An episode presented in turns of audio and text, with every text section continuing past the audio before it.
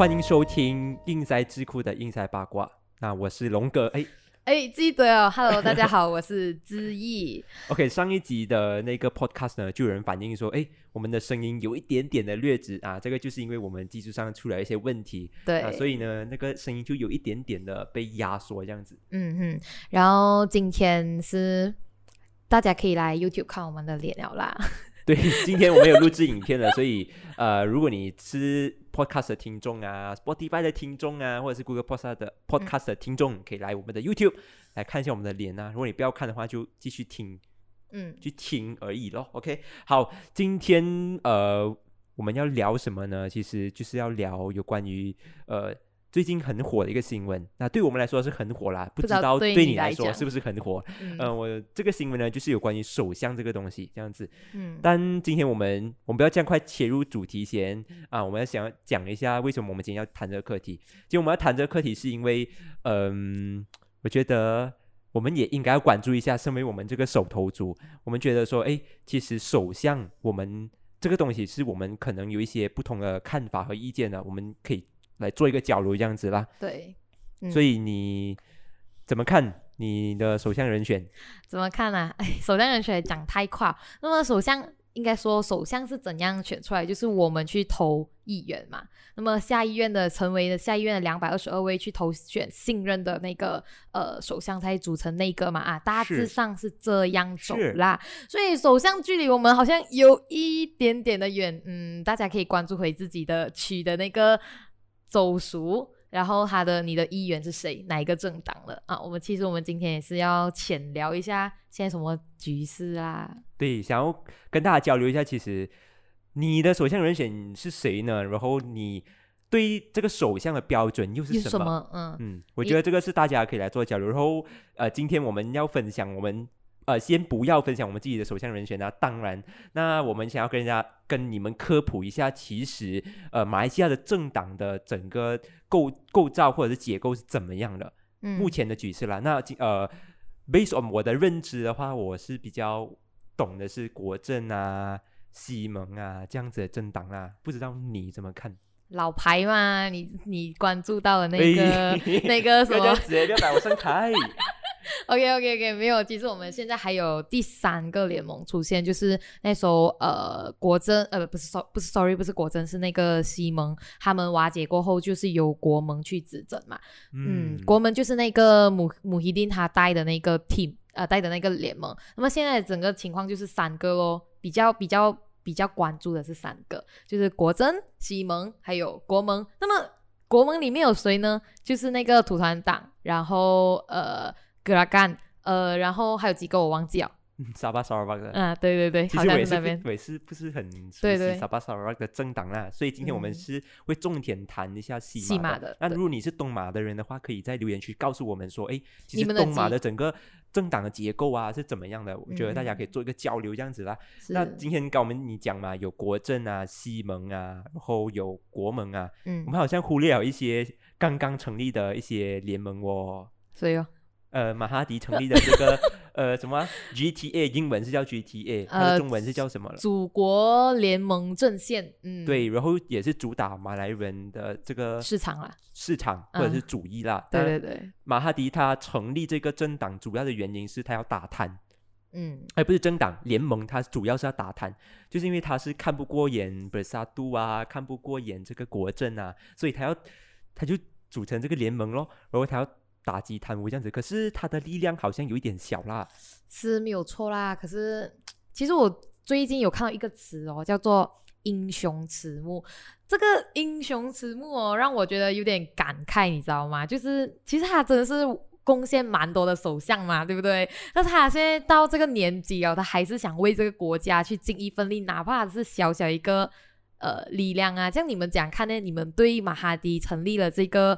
联盟怎样？我自己其实没有到很关注这个联盟啦。我我觉得他在这个岁数，他有这样的斗志，我觉得是很能够欣赏、很敬佩的。对对对，因为九十七岁，然后加上他又最近又很常进出医院，就是因为他心脏的问题这样子，嗯嗯嗯，所以他还有那个斗志要呃为国家付出的话，我觉得这个是值得赞赏的。当然，我虽然我不是很认同他的理念呐、但我觉得诶还是值得我们去骄傲一下的，因为他有还扬言说他要当第三呃，他要当第三次的首相。嗯我觉得这个是我们，如如果我真的是有心当首相的话，我也不会想要有第三次首相，因为真的很累。虽然那个权力很诱人呐、但我觉得很累啦。这 样的确也是啊，因为首相要考虑的东西太多了。Oh my god，高处不胜寒呢，哇，上面的位置应该有点冷。对，OK，我们谈回呃这个马哈迪之前的政党就是嗯土团党。不过我们嗯不要谈武统，现在谈土团党。土团党他的领袖呢就是穆尤丁，然后穆尤嗯丁相信大家都非常认识啦，他是在呃那个对喜来登政变的策划策划人策划人之一，然后他也是唯一唯一的一个很比较一个不是唯一，是一个呃很得到很多权力的人，就是他有幸当首相。嗯虽然这个首相的任期是很短，但他中间呢，其实呃他。他尝试去做出很多东西，但我们人民是觉得说啊还是不行啊。是没有能力，当然这是我们的看法啦。嗯，所以你你怎么看穆尤丁这个人？穆有丁啊，其实 OK 啦，其实他起码起码啦，他还是有前期有做好那个抗议的举呃抗。不是不是那个抗议啊，是抗疫情的那个举动。其实嗯他有做好，只是后面第三波、第四波来的时候，可能可能他松懈啊，导致我们国家也松懈。像这个这整个印象有对有让你对土团党有什么样的负面看法吗？负面肯定是有啊，因为，诶，可因为你之前是西蒙，诶，你是跟西蒙一起合作，然后你得到执政权，然后后来因为喜来登政变之后，你变成了另外一个执政党，你知道那个改变让人很惊讶吗？就好像你的朋友本来是跟你同一组，然后你们是得到班上最优秀的第一名，嗯。然后忽然哦转一身，然后你的朋友变成第一名，然后你变成一个 输家这样的感觉，你会有那种心理落差。我起码我会啊，如果我是这样的话，这样好的好的部分呢？好的部分要细数啊，嗯，惨了，我真是想不到诶、啊当下，Oh my god，哈，呃，好的部分我是觉得他如果真的要讲啦，就是虽然他 Ismail Sabri 在上位之后，呃，上位过后，他们其实他们没有想要推翻政府，他们还嗯是他们知道人民已经已经在知道说，呃，要政治稳定啊这样子，所以他们还是有尝试去呃做好他们的做好他们的职责，然后去履行他们的责任这样子，这个都是不可以讲庆幸啦，就是幸好他们有这么做，这样子，我觉得这个是蛮好的地方。然后、嗯嗯嗯呃，我们再谈另外一个乌统的话，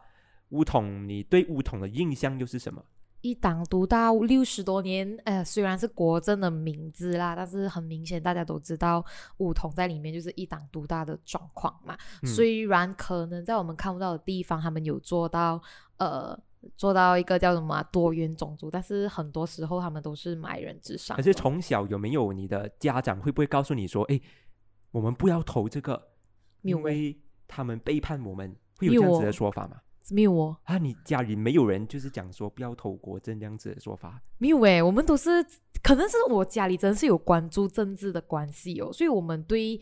虽然我们会骂这个人，可是我们比较客观呐、会对，比较客观，相对客观，不会讲说呃，不会骂到很粗鲁啊，不会讲什么走狗啊，呃，什么什么、哦。什么什么马来人，什么什么讲，他们还是会讲，可是他们在你投下去的那一刻，他嗯。或许可能会因为他一些好的好的一些行为，然后对他改观 something。我反正我的家里是没有怎样啦，他们是跟我们讲要你要去看人家做了什么，你才可以去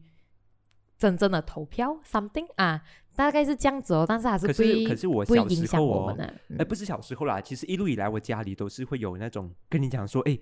你不要投这个国政啊，呃，他们一党独大很多年啊，骗了我们六十多年啊，嗯，他们都没有帮到我们，所以你不要投哈。我我嗯我家里嗯是有这样子的状况，然后就一直洗跟我洗脑说，哎，投反对党比较好这样子的东西。然后嗯嗯，然后长期也有在可能在家里也有高灌输我们说，哎，其实政治是怎样的？虽然他们灌输了有一点偏离啦，但他有告诉我说，哎，其实政治是怎么样的、啊？然后甚至有一点我是觉得蛮惊讶的，就是我不知道大家有没有这个习惯，就是他们会在外面哦。会高谈阔论政治这个东西，然后还会谈到就是跟旁边的安哥交流、哦，会有这样的状况啊？你家里？呃，这样这样的话，我家里反而没有这样子哎，他们更倾向的是那种因为白色恐怖时期嘛，然后导致嗯家里会相对的保守嘛，就不想在外面跟人家讨论关于政治的东西。诶，反而我家里是这样，虽然他们是带着客观的观念是去灌输我们哦，可是他们对外反而比较保守，跟相对安静一点。对外相对保守和安静一点，就是不会讲讲出来说你自己的立场是什么，或者是哦跟别人一起骂谁谁谁这样。反正是没有诶，我突然这样子想起，真的是有点矛盾哦。可是他们会不会讲说，有一种情况就是他他会跟你讲说，诶，这个课题不可以谈，就很像呃，我们讲的种族不可以谈，嗯，然后不可以在外面谈，我们不可以讲说，诶，你是不可以在外面讲说你是投什么政党的，啊，他会跟我们讲，你不要在外面讲你投什么政党哦，但是什么课题都可以谈啊，他们还是鼓励你去谈哦，要不然我也不会坐在这边啊。虽然他们有 有时候想要，虽然有时候他们想要打死我的概念啊，但是但是更多时候，呃，他们比较希望你自己去了解，不要嗯跟着大人的想法，因为那个年代跟我们这个年代稍微的有点不太一样了嘛。哇，你的家里是蛮开开放的，开放对对但对但我为什么我会问你这样的问题，是因为其实在这国政执政时期，我家里是有出现这样的状况，就是呃，在外面很多课题是不能公开谈，虽然他们有跟旁边的人做交流啊，可是都是嗯小小小小声，或者是如果要攻击的话，他们是会找到同温层过后，他们才敢攻击。就比如嗯说，他们要攻击国政的话，他们才就是大家都是对国政有负面印象的话，他们才会对国政一起攻击。嗯啊，甚至是马华在末开始走向斜坡的时期，他们也是开始攻击马华这样子。所以在我的小时候的话是，他们都是比较呃反国政的这样子。可是来到来到西蒙执政时代，呃，就是在二零一九年的呃五零九大选之后的话，其实嗯你家里有什么样的变嗯化吗？什么什么电话？就是你家里有对 西蒙有什么样的印象的改变，或者是对国家政治有什么样的改呃变吗？那个印象其实？蛮什么的嘞，因为之前我们前几次都有浅谈到关于这个政党轮替的这个概念嘛，是，嗯，所以其实还是那一句话，就我们其实都看到那个数字一直在改变的时候，我们感觉马来西亚马来西亚有望这件事情，我们嗯终于不用一直在受着一个这样子的环境，我们可以有一个新的变化。就是我父母乐成期间呢，因为我们家里都是秉持着那种，你如果一直一成不变的话，就代表其实你没有进步，反而你可能一直在后退啊。所以他是希望你不断的去一直做新的挑战这样的概念啊。所以有时候我们一到一个地方哦，可能我们需要做一个改变，所以比方说我。我父母可能一开始觉得你一个女孩子出去啊，blah blah blah 怎样的，可是嗯后来他们可以淡然的放任我去 KL 两三个星期都不想理我，然后哦才问、所以这个是问我一句，呃，所以你还 OK 吗？我讲嗯还活着，所以这个状况是在国政执政之后，你才会有这样的。诶，是诶，的确，我国政哦之前、可是还小吧，还小啊，然后父母就会觉得你还小，有女孩子干嘛要出去什么什么怪怪的东西。可是那时候真的是刚好，二零一八年是我 Form Five 毕毕业嘛，嗯，然后就哎不是是吗？Form Five 毕你分 four，我分啊我对所以刚对对对所以刚刚我讲错，其实不是二零一九，是二零一八年。对，二零一八年我 Form Four，然后龙哥 Form Five，就那个时间点刚好也是我成长的时间点，所以他们开始就有点松懈。就可是你你你的班会不会有一个情况，就是大家都是要呃国政是倒台这样子的一诶个声音？有诶、有吗？我们班上哦，因为我是读国中了嘛，然后那啊时候我跟你们讲一个东西，就是我的 moral 老师啊，以前他以前跟我们讲，就是那种很暗淡的跟我们讲，哎呀，我们的国家怎样怎样。然后后来哦，后来真的是政党轮替之后，我的老师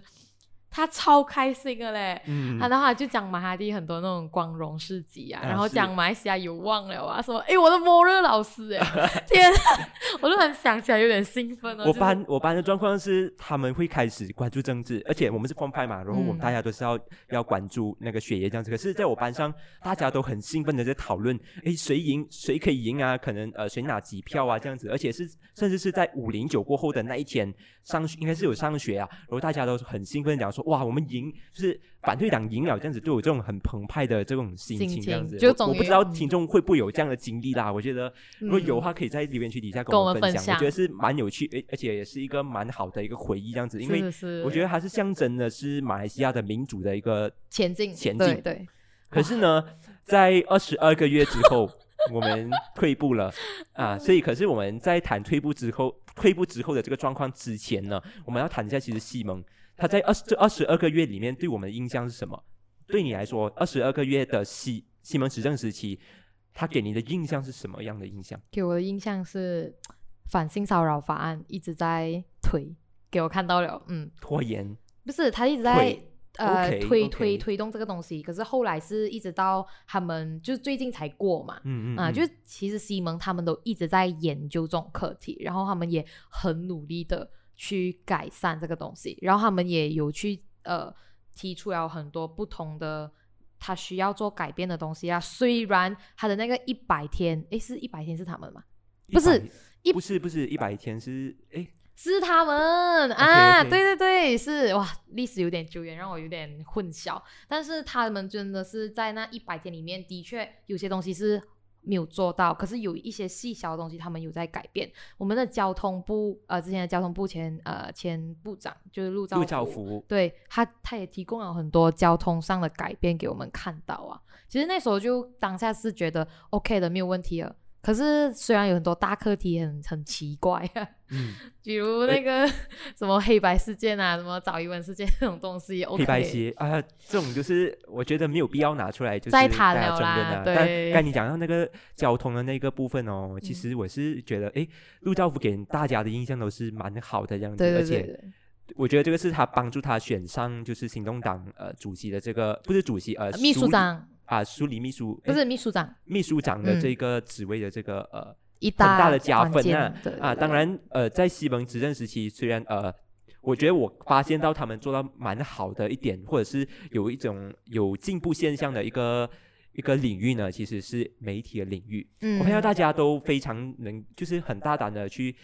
怎么说，就是去表达或者是去做议题耶，嗯，而且而且他们很敢，就是去找反不是反对党，就是找呃西蒙他们一起去做内容啊，而且那些 YB YB 都是蛮蛮亲切的。嗯，这个是让我有一点，虽然当时我还是没有关注那个新闻啊，但这个是在我印象中，我是觉得，哎，大家都变得更加的开放了。嗯对嗯，而且这个媒体自由也是有上升的趋势哦。那时候我们其实大家可以去找一下资料，那时候是上升了，不懂，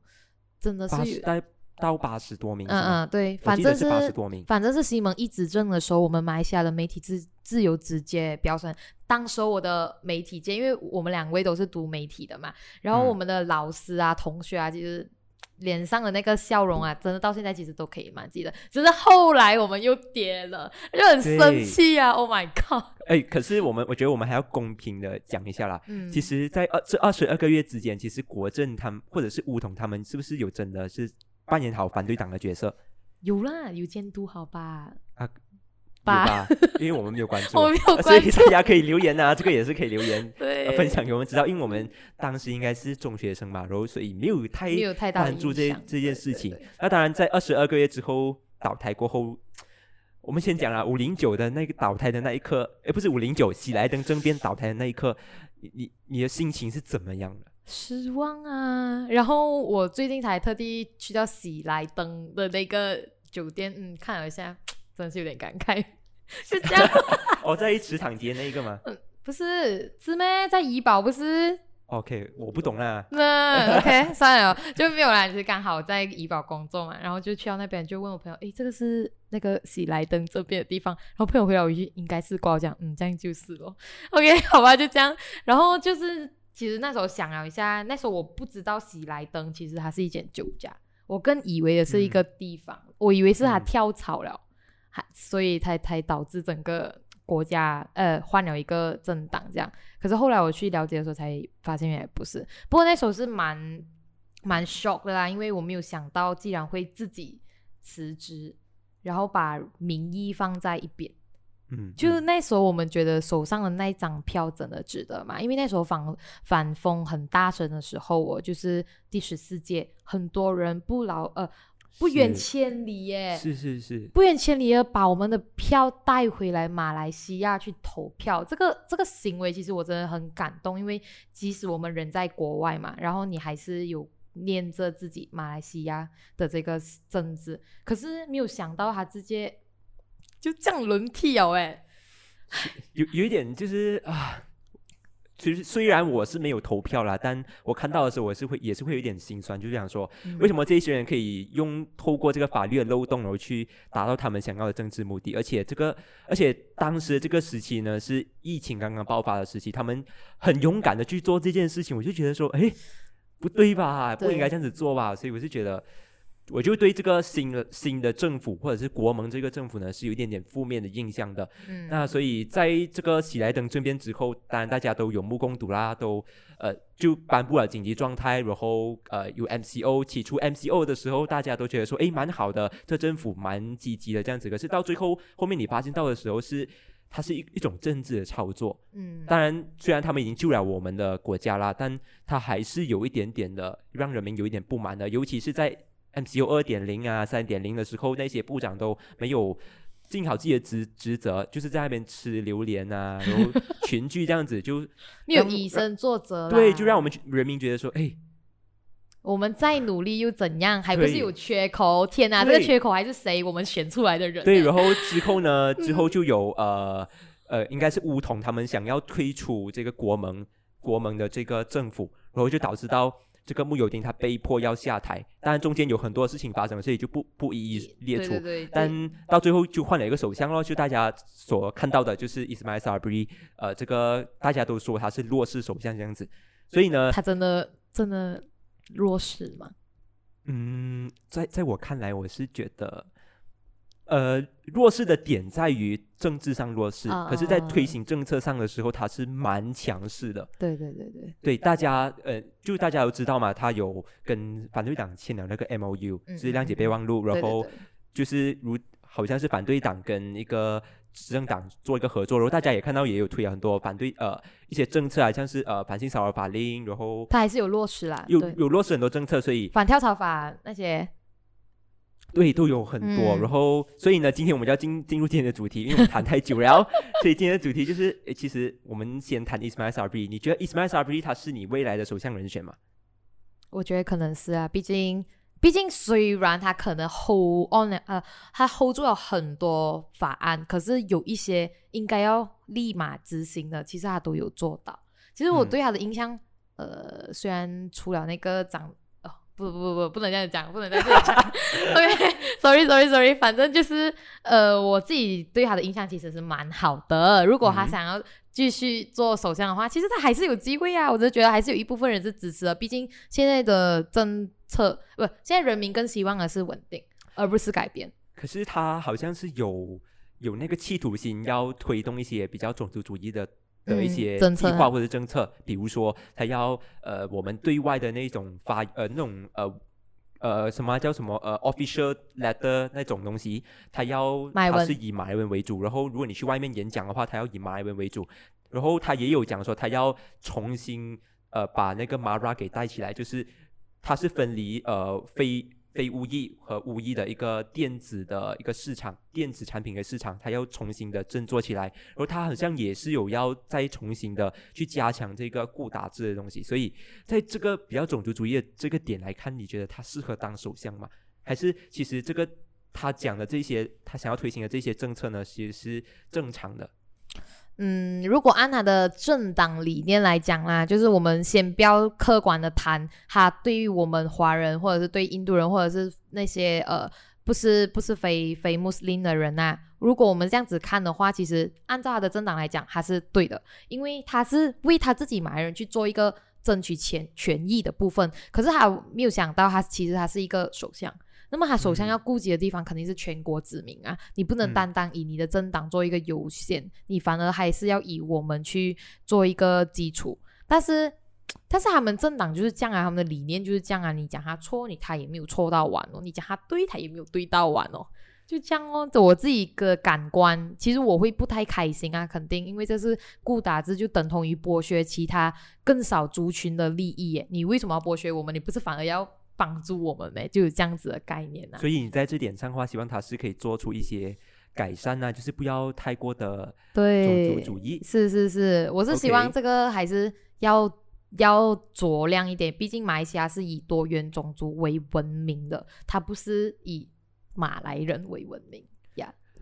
呃，OK，我的话，我对于这样的他推出的这种种族主义的嗯政策，他有我有两我有发现到有两种现象，就是一种现象就是在马来族群里面，其实他们是他们觉得说，其实马来马马来人是主要的一个族群，然嗯后我们。不是讲我们是外来者啦，呃，嗯我们是比较少数的，所以我们少数要服从多数。既然政府他要推出一些利于马来族群的话，那我们的非巫裔的话也要跟随这样子。可是哦，可是嗯他们万万没有想到那一个什么少数服从多数啦，但是他后面还有一句话叫做要尊重少数的利益。嗯，这是这是我真的是很要一直提倡大家不要每天跟我讲什么少数服从多数啊，但是有时候我们要尊重一下少数。嗯嗯嗯，我觉得这个是大，这个是目前我觉得存在很久的问题啊，对不管是以对对前到现在都是还存在。不懂哪一个个课题都是一样。是，就嗯还是有一点点的觉得啊。我觉得这个东西要改善，然后有第二种现象就是大家都觉得说，哎，其实我们是马来西亚人，然后大家都是马来西亚，然后不要分种族这样子。我我个人是比较理想的情况来讲的话，我是比较倾向第二种，但我会倾向第二种的原因是因为我觉得说，如果我们继续分种族的话，其实你只会被政治人物操控，然后你你你永远都无法团结，这是第一点。然后第二点就是我是觉得说，呃，有比较比较负面的看法是，我就觉得呃，这个是太理想了。嗯，然后你讲不要分不要分种族的话，觉得这个在现实来讲是很难。对我不知道，不然我有点乱啊。但我觉对对对，我想问你一个问题，呃，也想问听众一个问题。你们现在当下，我先问你们，你们当下想到的第一个身份是什么？是是华人，是马来西亚人，还是佛教徒？你会用什么去定义你们哪一个是你们的优先顺序？嗯，龙哥，哎，你的第一是什么？我第一啊。诚实啊，要面对如果你讲到诚诚实啊，我、嗯当我看到别的种族的时候，我会觉得我是华人。OK，坦白讲，我是华人，我是因为这个是我觉得大家从小到大生活环境都是这样子。对，然后那时候呃，其实这个是一个历史学家，那时候有幸跟他跟他沟通一下，他是来问我这个问题的，然后嗯我就跟他讲，呃，其实我的第一印象，我的第一想法是我是马来西亚人。他嗯讲，即便你面对我是华人哦，我讲是我还是会以我是马来西亚人为一个前提。只是当时候我就在想，其实所谓的理想化的这个社会能嗯不能达成，是基于我们自己认同我们自己是谁。因为其实大多数华人都是以其实华人都有一种华人优越感啊，这种大家嗯，请诚实的面对自己，就对是很怕被自我矮化的那种感觉。对对，但是但是的确啊，很多时候我们第一次一讲的时候，我们一定讲哦，我是华人，就我们的身份认同永远是在第一位，永远是自己的族群为先，这很正常，没有错。只是这是导致我们不能一直特别融洽成马来西亚人的一个很大的理由，是我们对自己的身份认同是哪里一个、嗯啊？OK，这是小小的插曲啊，我们可以聊回来。所以你在、嗯你看，在 Ismail Sabri 这个首相他他的这个呃。他掌权之下呢，嗯其实看到这种问题还是存在的。OK，我们除了谈 Ismail Sabri 啊，这个是一点我们看到问题了。我们先不选我们的首相人选啊，当然，然后我们谈一下第二个首相人选，你觉得谁是你的第二个首相人选？第二个首相，诶，这个是排名没有分先后顺序，也不是我们的立场啊。就是我们我们根据我谈一下吧对，啊谈一下吧。呃，这样肯定就是安华，安华超久啊喂！我从 我真的是从小学是小学默默的擦眼泪，不是从小学到现在哦，小学是什么概念？就是你的你的你的岁数是还没有两个数字的，就嗯一个数字到你现在已经两个数字了，然后你还是听到你安华想要做首相，就是有那种感觉，对不对？这样你们认为安华做首相这个这个东西呢？你自己感觉？OK，我我觉得说，其实安华他在目前来看，他不适合当首相，嗯，是因为他自己的形象已经被搞坏了。就是他之前有很多次讲说，他有他有数目，他有数目，但他好像欺骗了很多人，然后在一些重要的政策的推行或者是选举方面的一些呃策略的执行上他没有执行到很好，所以嗯可能他需要退下来，然后让其他人去上阵这样子嗯，而且还有一个点就是，公正党最近一直在做内乱啊。对他的内乱，外不是内乱啊，他们刚刚选举完，然后很多人事要处理。嗯，这样也是啊，反正就是公正党其实真的是他们的内部已经内讧了蛮久，所以作为作为执政党的一个党魁这样的概念啊，其实安华没有能力压下来，甚至讲没有能力在里面做调解的话，其实连党都做不好，那么国家嘞？这是我的一个疑问啊，好像有点凶，但是嗯，突然有点怕了。我我呃，我有一个我有一有一点是，我觉得我还有一点是，我觉得我不想要让他当，是因为我觉得他有点年纪了。哦我觉得要让更有能力，或者是更有能力，而且更年轻的人上阵。比如说 Rafizi，他是四四十多岁，呃，他是现在目前呃公正党的署理主席嗯嗯啊，如果没有错是署理主席。然后我觉得他虽然他做事的方式大家都说他有一点点的直，可是我觉得哎也 why not 给人家 try 一下这样子？当然嗯这个是很理想啦，但现实没有人可以取代安华，因为没有人是没有一个人是大家都觉得很满意，然后很可以妥协让他当的这样子。然后我们再谈第三个首相人选，你会选谁呢？第三个第三个首相人选还有谁很争议啊？哇，国盟诶，国盟盟就我们的前首相啊，姆希丁啊，就这个刚刚我们也大略地谈了一下，就有好有坏咯，就是有点哦，要要 skip 过了。因 为不是不是这样讲，有没有啊？就是感觉还有点呃，你讲谈的特别好，就是比上不足，比下又有余这样的概念，你懂吗？他就是这样子的一个角色在那现在。目前是 poster boy 哦，所以 poster boy 的意思是他现在是每一个海报的一定会出现的人物这样子。嗯，所以我不知道听众怎么想啦，我觉得大家也可以心里猜一下，就是 哎，你觉得他这个东西会奏效吗？可能会起码啦，因为之前我们不是一直听到那个呃一些年轻的，我不我不确定啊，但是我觉得肯定会有一点影响，因为很多年轻人他们可能不太懂。呃，嗯政党政党之间的纠纷嘛，所以他们可能会看到一个呃你熟悉的，然后又在你的党呃你的那个区里面一直有这种呃叫什么啊宣传手法的，你肯定会被影响，肯定一百八千，你要相信传播的能力。诶，不是，突然这样子会贬低 人民的批判性哦。诶，不是不是，sorry 啊你。说的，OK OK OK，我的错。但是请大家，但是在这里还是要呼吁一下各位，要好好的去思考一遍，了解啊，然后才去选你自己心目中适合的人啊。对嗯我我觉得有话要跟国盟讲啊，就是我一定其实做 poster boy 也是没有没有什么样的一个 作用啦。对我来说，呃，我觉得你们还是专注好培养每一个选区的那些代表人，呃，人民代议士或者是候选人比较好啦，啊，把事情给做好是比较比较好的。如果你的呃，如果听众你的家人是国盟啊，你可以传达一下。OK OK，OK，下来我们下一个的首相人选就是还有谁了啊？呃，等我想一下，哦，乌统的乌统的主席阿莫扎西，诶，我这样忘记他了。喂，人家存在感降低了咩？OK 了，OK，你对这个阿莫扎西有什么样的一个印象？你觉得他适合当首相吗？阿莫扎西啊，诶，其实我对他真是没有印象，我最我现在深刻的印象就是他的那个 case 全部没有了。还有 case 啊？哦，对对对对，还有 case，但是他近期的那个官司是表罪不成立嘛？对对然后我我还记得我表罪不成立的时候哦，我爸爸晚上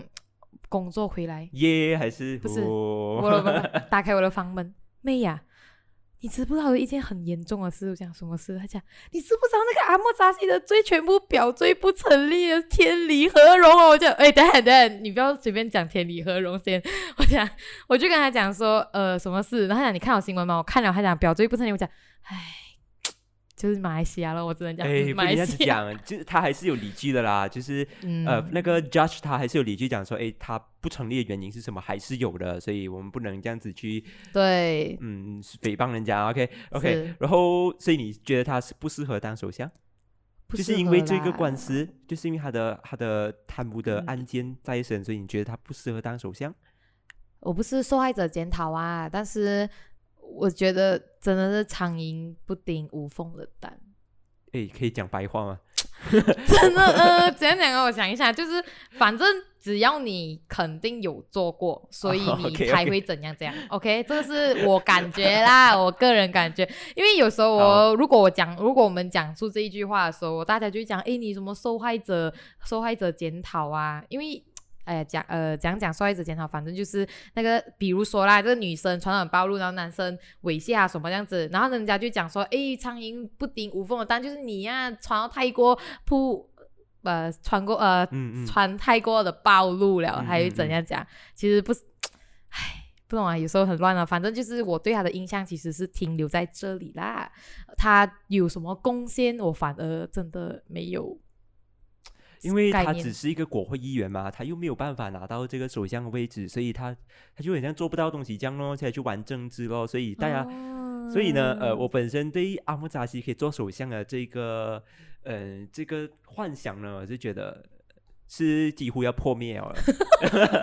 呃，但但他，我觉得他还是有一个首相梦啦。看他最近的一些举动，就是他开始去施压，呃，伊斯麦沙伊斯麦沙布里就是我们的首相要呃举行尽快解散国会，然后举行大选这件事情，我觉得诶，他他还是有想要当首相的梦。但我觉得，如果他能够推出一些更实际有力的政策，嗯政策的话，我觉得诶，这个是蛮，我觉得可以给他自己加分啊，至少给嗯他做首相的这个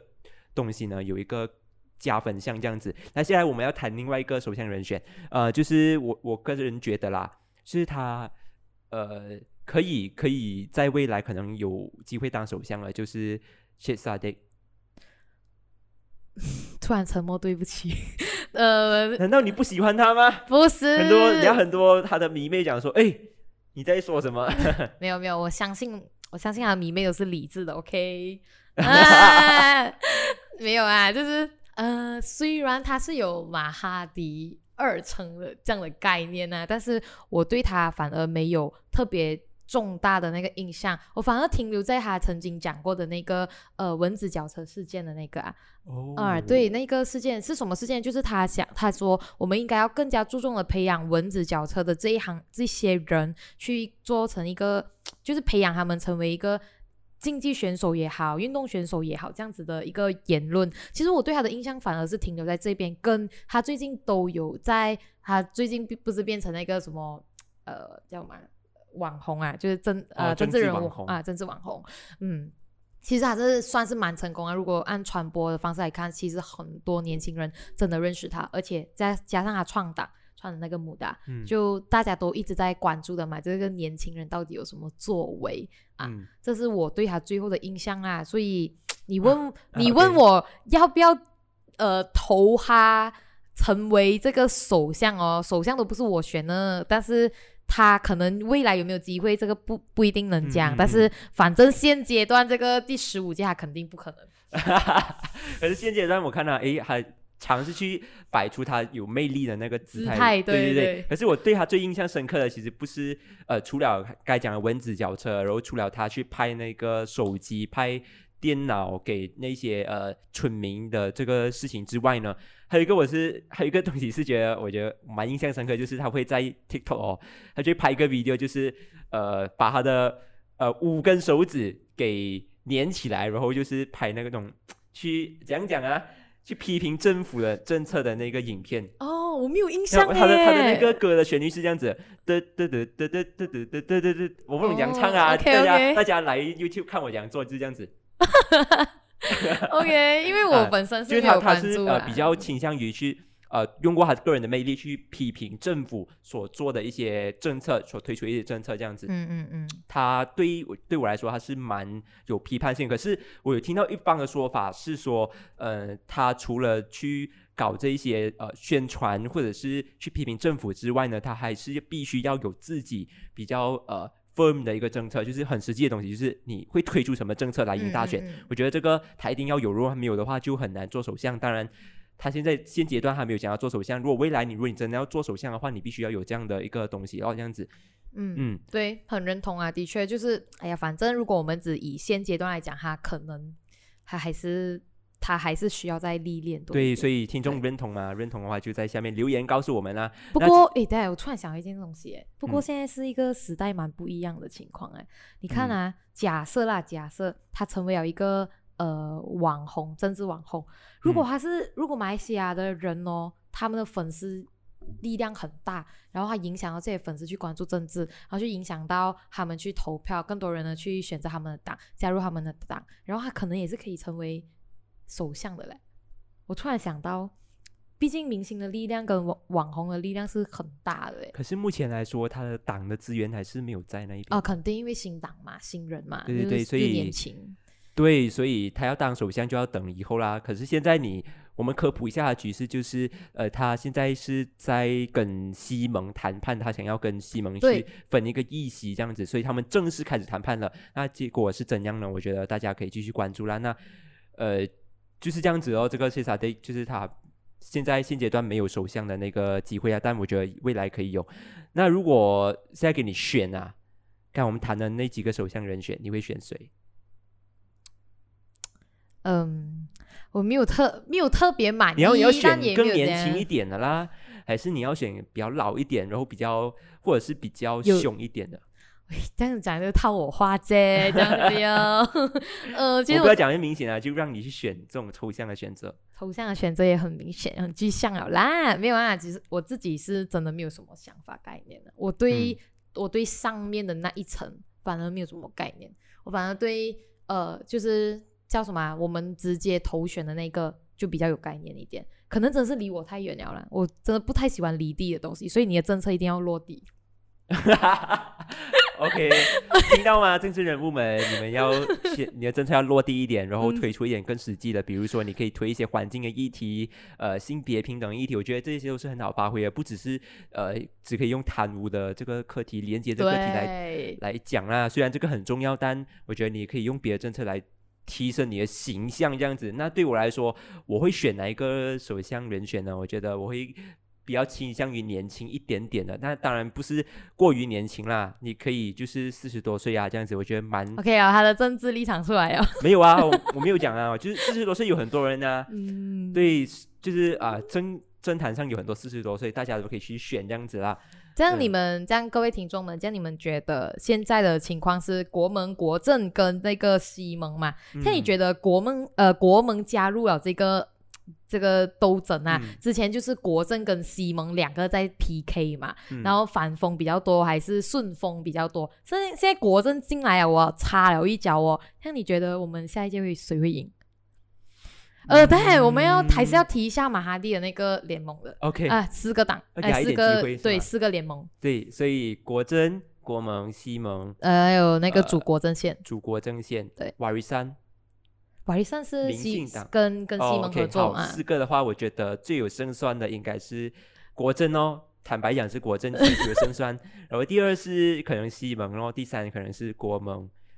就是这样哦。嗯嗯，那个就不要提了。嗯，有点伤心哎。不过讲，我不够认真讲啊。虽然。呃，我自己也是观察到周边的朋友跟啊周边的朋友啊，不是家人他们，就周边朋友，就我们这个这些手头族的这一层，我反而是觉得我们可能或许有望是西蒙在重新执政，但是在这一个大环境底下，我觉得国政也可能会赢，因为毕竟经济还是要复苏，大家更想要的是稳定而不是改变。是，所以呢，现在大选已经是慢慢的靠近啦，不知道大家对对就是在呃水灾。